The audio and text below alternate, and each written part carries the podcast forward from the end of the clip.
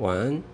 今天看了一份文章，先让需要的吃喝的肉体有个安顿，同时继续在为自己的梦想努力。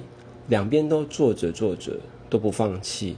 当云雾散开，阳光露脸时，一条明确的道路就会出来了。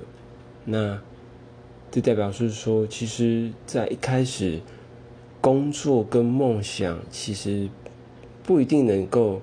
相辅相成的，当然我们在工作就是为了在这个社会上所生存，那需要钱，所以先有个安顿，把我们肉体安顿好了，心灵的部分在你下，在我们结束工作之余，再去追求我们心灵的富足，同时间一起的努力，就会看到结果。